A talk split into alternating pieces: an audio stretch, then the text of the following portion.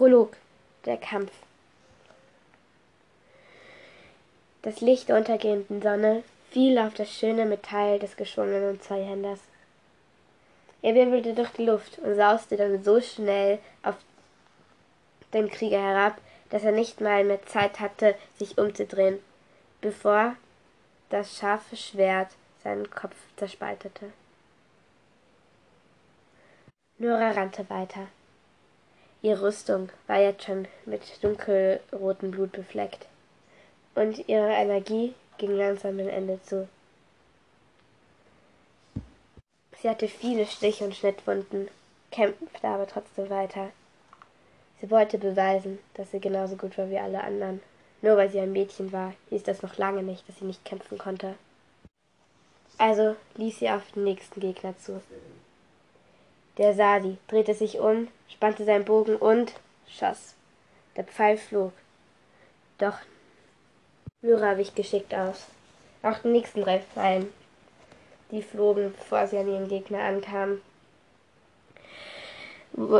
wich sie aus. Keiner traf sie.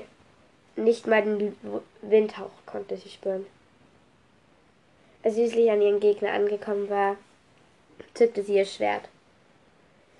Der Bogenschütze ließ seine Waffe fallen und zog ein kleines Messer aus der Scheide.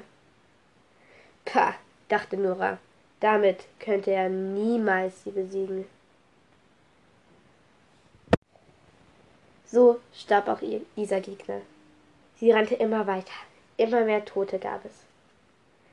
Das Schlachtfeld wurde von einem Boden aus Leichen bedeckt. Der nächste Gegner wartete schon. Der, dieser drehte sich um, sah erschrocken aus sie, spannte seinen Bogen und schoss einen komisch blau leuchtenden Pfeil in die Luft. Dazu pfiffe eine Dreiklänge-Melodie, immer, immer wieder. Nora wusste nicht, was sich da vor sich ging. Ihr war es unheimlich. Alles, was neu war, war unheimlich. Und das war sehr neu. Sie nahm also wieder ihr Schwert und stach zu. Doch da hörte sie etwas hinter sich. Ruckartig drehte sie sich um. Und da stand er. Ein blaues Wesen. Groß. Es schien nur aus Zahnrädern zu bestehen. Und aus blauen Leuchten. Aus sehr vielen blauen Leuchten. Es kam auf sie zugerollt. Immer weiter. Und dann plötzlich machte es einen Schuss. Blau leuchtendes Licht traf sie. Ein Schock ging durch ihr. Kurz hatte sie Angst. Dann durchzuckte sie wieder eine Welle aus, Elektro, aus elektrischen Strahlen. Und dann fiel sie um, ohne noch irgendetwas bei ihr sich zu regen. Kapitel 1 Die Zwischenwelt Angst. Das war das Erste, was Nora fühlte, als sie wieder aufwachte. Das Gefühl kroch von den Zehenspitzen bis in ihr Gesicht. Alles war damit ausgefüllt. Und dann ging alles ganz schnell. Der Pfiff, der Pfeil, das Monster. Elektrizität, das Gefühl, plötzlich umzukippen und dann der Tod. All diese Szenen kamen noch einmal und wiederholten sich immer, immer wieder. Mit schreckgeweiteten Augen setzte sich Nora auf. Sie griff an den Zweihänder, der hinter auf ihrem Rücken in der Scheiden ruhte, doch da war er nicht. Das war keine Scheide. Das war kein Schwert. Und sie hatte auch nicht mehr die Rüstung an. Sie schaute sich um. Sie lag irgendwo, besser gesagt, jetzt saß sie, aber sie saß in der Luft. Um sie herum war schönes blaues Wasser, das genauso in der Luft schwebte, und unter ihr ein stiller, klarer See, an dem man allerdings nicht bis zum Grund schauen konnte wenn überhaupt einen Grund hatte. Sie berührte eines der Wasserspritzer, die das, das, das wie schwerelos durch die Luft schwirren. Und plötzlich verwandelte es sich in, äh, in flüssiges Feuer. Schnell zog Nori Hand zurück und es wurde wieder Wasser. Mädchen sah an sich herunter. Sie trug ein langes weißes Kleid. nur dass der Rock in Wasser endete. In genau demselben Wasser, was um sie herum war. Sie berührte das. Natürlich wurde wieder sofort daraus flüssiges Feuer. Auch ihre Haare waren schwerelos. Sie, schw sie schwebten um ihren Kopf wie ein Heiligenschein. Sie wusste nicht, was sie jetzt tun sollte, aber sie, aber sie rutschte von dem unsichtbaren Ding, auf dem sie saß, auf den See. Und wie von Zauberhand blieb sie auf der Wasseroberfläche stehen. Nur kleine Wellen gingen von ihren Füßen aus, als würde sie einen kleinen Kieselstein hineinwerfen. Dann sah sie sich um. Sie sah keine Wände, keine Decke, keinen Boden. Nein, irgendwas stimmte hier nicht. Das war nicht irgendwas in ihrer Welt, nicht irgendwas in ihrem Universum. Schien etwas anderes zu sein. Dann hörte sie eine Stimme. Nura, Tochter des Hiran und der Frei. Das hier ist die Zwischenwelt des Todes und des Lebens. Du bist gestorben, doch Magie, die, die einer nicht tot macht. Dein Leben ist gerade gefangen, hier in dieser Zwischenwelt. Und du kannst entscheiden, ob du wieder zurückkommst in das Leben oder ob du in den Tod gehst. Es ist deine Entscheidung. Aber entscheide dich gut. Denn jetzt werden die Prüfungen beginnen. Prüfungen, ob du es schaffst, wieder ins Leben zu kommen oder ob du es schaffst, mit Toten zu begehen. Oder ob du für immer hier bleiben wirst. Kapitel 2 Der Geist Nora bekam wieder Angst. Sie schaute sich um. Am liebsten hätte sie jetzt ihren Zweihänder oder ein Schild in der Hand gehabt, um sich zu verteidigen oder zu schützen. Sie sah sich um. Weit und breit nichts außer das Wasser. Nora, sagte jemand hinter ihr. Nora drehte sich um. Bereit zum Kämpfen. Auch ohne Waffe. Doch hinter ihr stand etwas Eigenartiges. Ein Mann, er sah aus wie die Elfen aus dem Durania-Gebirge oder aus dem Dundarwald. Nur, dass seine Augen weiß glühten und auch aus seinem Mund kam weißes Licht. Außerdem war seine Haut irgendwie durchscheinend, durchscheinend blau und seine spitzen Ohren ragten aus den schwarzen, schwarzen Haaren, die auch wie bei ihr schwerelos waren. Seine Hände waren leicht und seine Füße konnte sie gar nicht sehen, da er, er wie sie ein weißes Kleid trug, was am Boden viel, nach, eine, nach viel längerer Zeit als bei Nora auch in Wasser endete. Du fragst dich jetzt, warum du hier bist und wer ich bin. Nora nickte. Sie hatte wirklich überhaupt keine Ahnung, was sie denken sollte. Ich bin der Geist, der über das Leben der Toten entscheidet. Du brauchst keine Angst haben. Die Prüfungen werden nicht, werden nicht schwer werden. Du wirst es schaffen und über dein Leben bestimmen können, ob du zurückkehrst oder in den Totenreich gehst. Dein Zweihänder ist noch im Reich der Lebenden. Den wirst du nicht brauchen. Und wo, wie, was? Sie konnte keine klaren Gedanken fassen und auch keine, keine Frage stellen. Nora war einfach viel zu perplex. Du, ich habe keinen Namen. Nenn mich einfach Geist. Und wo sind die Prüfungen? Hier, genau hier. Nora stand nicht ganz. Dann pfiff der Elb eine Melodie. Ähnlich wie die, die der Pfand gepfiffen hat, bevor das Most gekommen ist. Aber auch wieder anders. Irgendwie nicht so herrscherisch, sondern eher bittend. Und plötzlich begann das ganze Wasser um sie herum sich viel stürmischer zu bewegen. Und es formte ein Kokon um Nora. Sie wollte hinaus. Sie berührte das Wasser und natürlich wurde es wieder zu flüssigem Feuer. Plötzlich hörte das Wasser auf. Sie sah sich um. Langsam begann das Wasser, sich wieder in seine normale Form zu bringen und wieder langsam im Raum herumzuschweben. Und plötzlich war sie auch nicht mehr dort, wo sie war.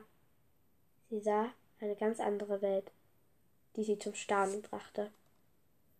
Kapitel 3 Die erste Prüfung Nora stand in einem ganz weißen Raum. Ja, nicht ganz weiß. Hin und wieder tauchten wie kleine Sterne schwarze Punkte überall auf. Und das Wasser floss noch immer um sie herum. Natürlich war auch noch der Boden See. Aber das andere war im anderen Raum geblieben. Vor ihr waren zwei Spiegel.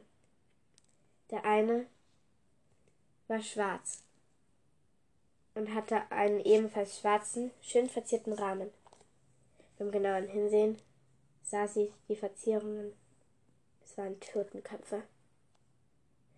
Der andere Spiegel war weiß und silber. Der Rand bestand aus Ranken. Aus Ranken, die er miteinander verknüpfen würden. Und aus irgendwie verwundenen Tropfen. Plötzlich erschien mir die Stimme des Geistes. Dies ist deine erste Prüfung. Schau in die Spiegel. Der eine. Ja, der schwarze Spiegel leuchtete kurz auf spiegelt den Tod wieder, und der andere. Die silbernen Verzierungen begannen zu glänzen. Beim anderen Spiegel spiegelt das Leben wieder. Sie werden dir beide zeigen, was passiert. Sie werden dir beide die Wahrheit sagen. Nora ging zum Spiegel der Toten. Sie berührte ihn mit einer Hand. Und plötzlich schien das Schwarz sich aufzulösen, wie Nebel. Und sie sah, eine wunderschöne grüne Wiese, wunderschöne Bäume drumherum, eine friedliche kleine Hütte.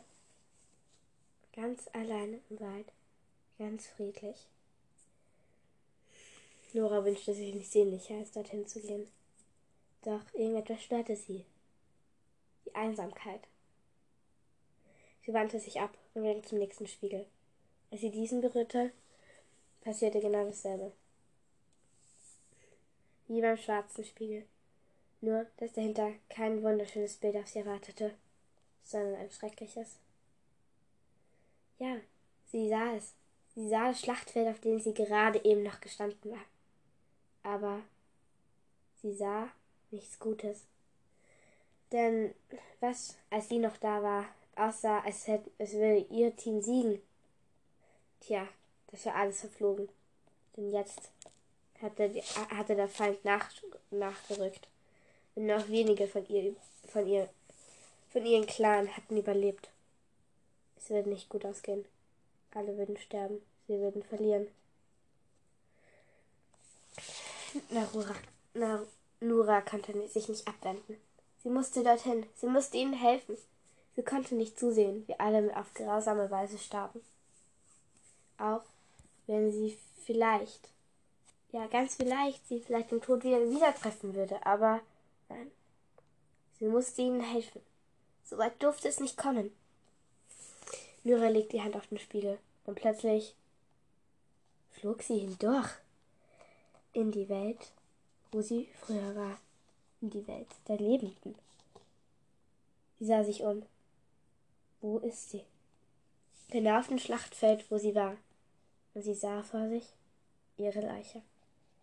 Ja, sie sah sich.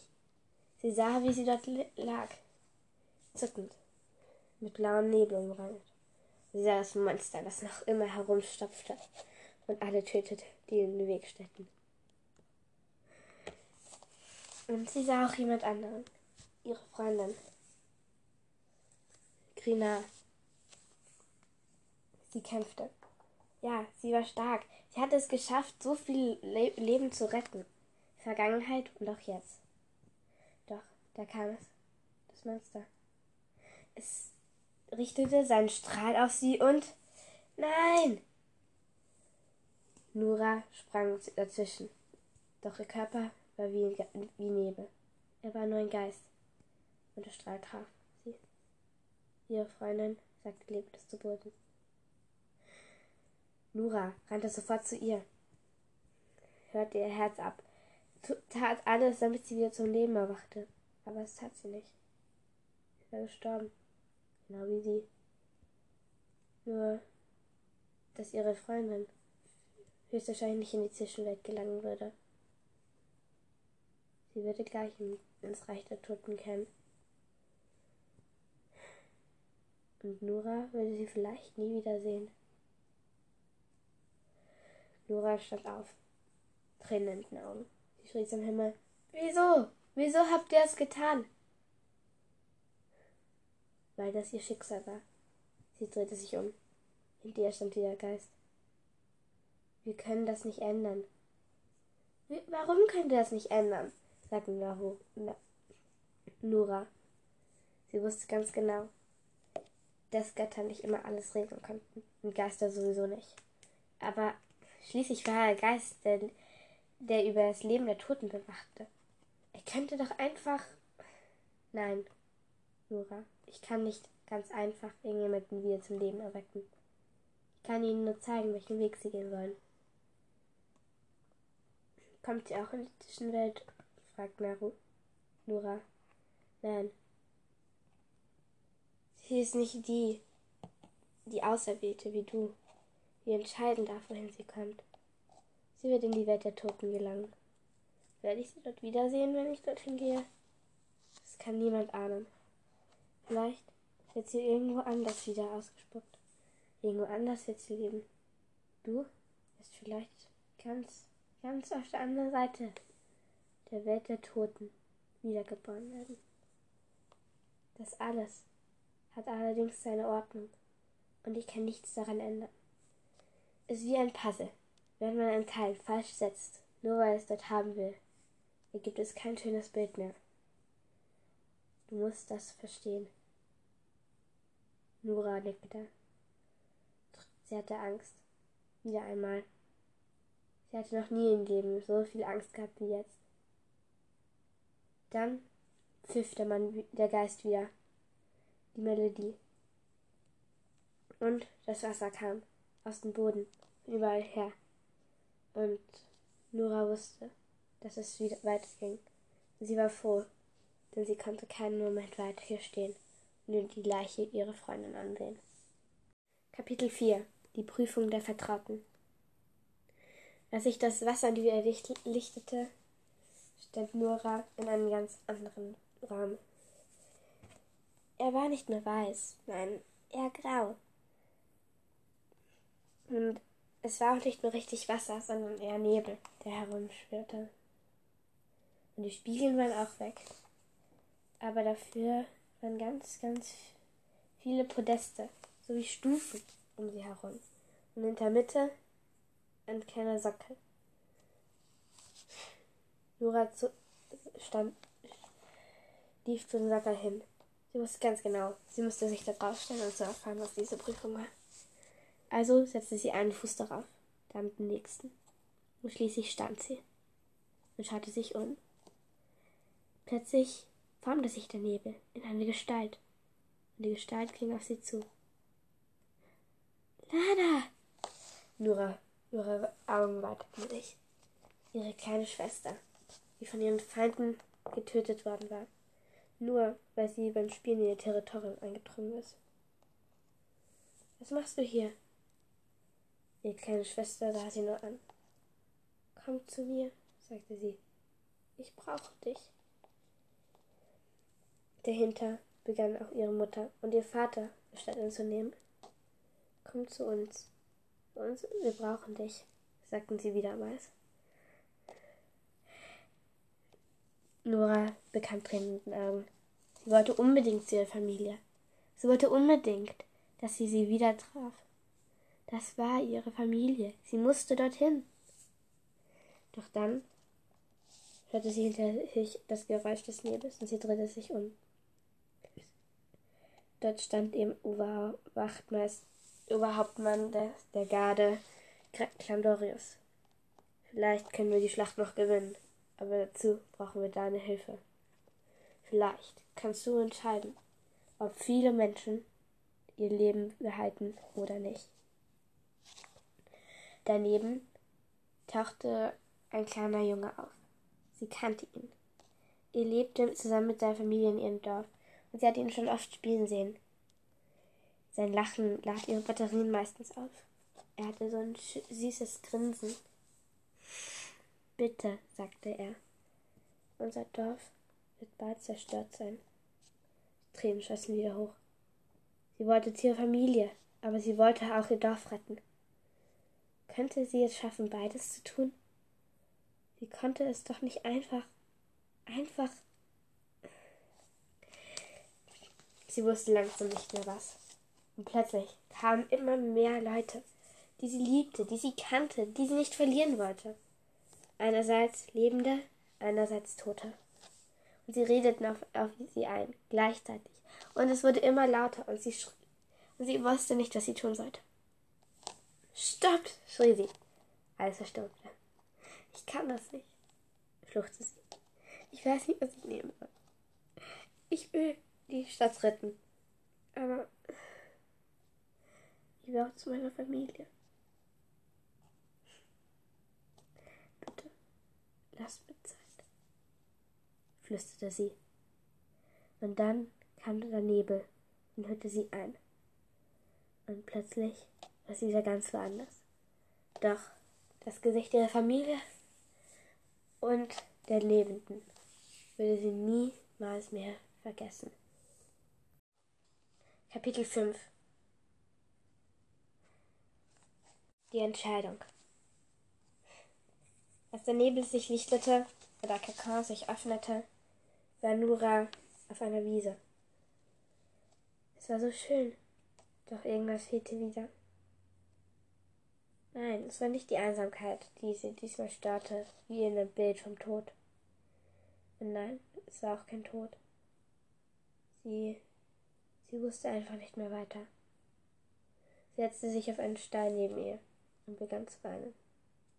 Sie wollte unbedingt in den Tod. Sie wollte ihre Familie wiedersehen, ihre Freunde, alles. Ja, sie wollte auch helfen. Sie wollte nicht wieder so viele Menschen verlieren, die sie vielleicht nie wieder sehen würde, auch wenn sie dann sterben würden. Sie dachte immer, es wäre so leicht, von Tod oder Leben zu entscheiden, wenn sie es müsste. Aber es ist gar nicht so leicht. Nura, sagte eine Stimme neben ihr. Sie schaute auf. Neben ihr stand, stand Lana, ihre Schwester. Komm mal mit, sagte sie und nahm, sie, und nahm Nora in die Hand. Sie führte sie durch den Wald und redete dabei. Ich weiß, dass es schwer ist. Und ich weiß, dass du unbedingt zu uns zurück willst. Und wir werden dich auch brauchen, aber das Wichtigste ist, dass du glücklich bist. Irgendwann wirst du wieder zu uns kommen, das weiß ich. Aber dein Dorf retten kannst du nur jetzt. Vielleicht wirst du die ganzen nicht wiedersehen, das weiß ich. Und ich weiß, dass dir das so wichtig ist, dass du sie wieder siehst, dass du ihnen helfen kannst. Aber wenn du es nicht willst, wenn du es nur tust, damit sie weiterleben können. Dann tu es nicht. Tu es, was du für richtig hältst. Sie blieb stehen. Sie sind auf einer Lichtung angekommen. Man muss einander helfen. Ich weiß, dass das schwer ist. Und ich weiß, dass man da manchmal nicht an sich denken darf. Aber jetzt ist das die wichtigste Entscheidung in deinem Leben. Und die musst du richtig treffen. Nimm das, was du für richtig hältst. Und nichts anderes, okay? Nora nickte. Komm mal her. Nora bückte sich hinunter, Lana flüsterte ihr was ins Ohr. Noras Miene erhellte sich. Sie hat plötzlich gar keine Angst mehr. Sie wusste jetzt plötzlich ganz genau, was sie tun sollte. Plötzlich war all die Angst verflogen. Lana hatte nur ein Wort gesagt. Und dieses Wort hatte alles verändert. Danke, sagte, sagte Nora. Und der Nebel kam. Lana und Nora hielten sich so lange an den Händen, bis der, bis der Nebel und das Wasser sie trennten. Dann ging es zurück. Und Nora hatte das Gefühl, endlich mal zu wissen, dass das wirklich Richtige war. Epilog. Das Ende des Wegs. Nora stand wieder, stand wieder am See. Wieder in dem Raum, wo sie vorher gewesen war. Wieder, wieder vom Wasser umgeben. Und der Geist stand wieder vor ihr. Hast du dich entschieden? Haben die Prüfungen dir die Augen geöffnet? Ja, ich weiß jetzt, wo ich hin muss, sagte Nora. Meine Schwester hat es mir erzählt. Meine Schwester hat es mir erklärt. Sie haben mir alle die Augen geöffnet. Das ist gut. Er pfiff wieder eine Melodie, eine andere, und vor ihr und das Wasser fand sich in Nebel, das Nebel, der Nebel in Feuer und das Feuer in weißes, glänzendes Licht, das sich zu einer Tour verformt. Geh hindurch und sag, was du willst. Sag, wo du hingehörst. Das werde ich tun, sagte Nora. Danke, dass du mir gezeigt hast, was das Richtige ist. Das war ich nicht, sagte der Geist. Das warst du selbst. Ich habe nur den ersten Schritt gemacht. Nora schloss die Augen. Ich weiß, was das Richtige ist, flüsterte sie sich zu. Ich brauche nur dieses eine Wort zu hören. Und dieses eine Wort, was ihre Schwester gesagt hatte, das war das Wichtigste. Sie wusste genau, dass das war, was sie brauchte. Und so ging sie in das weiße glänzende Licht, ohne noch einmal zurückzuschauen.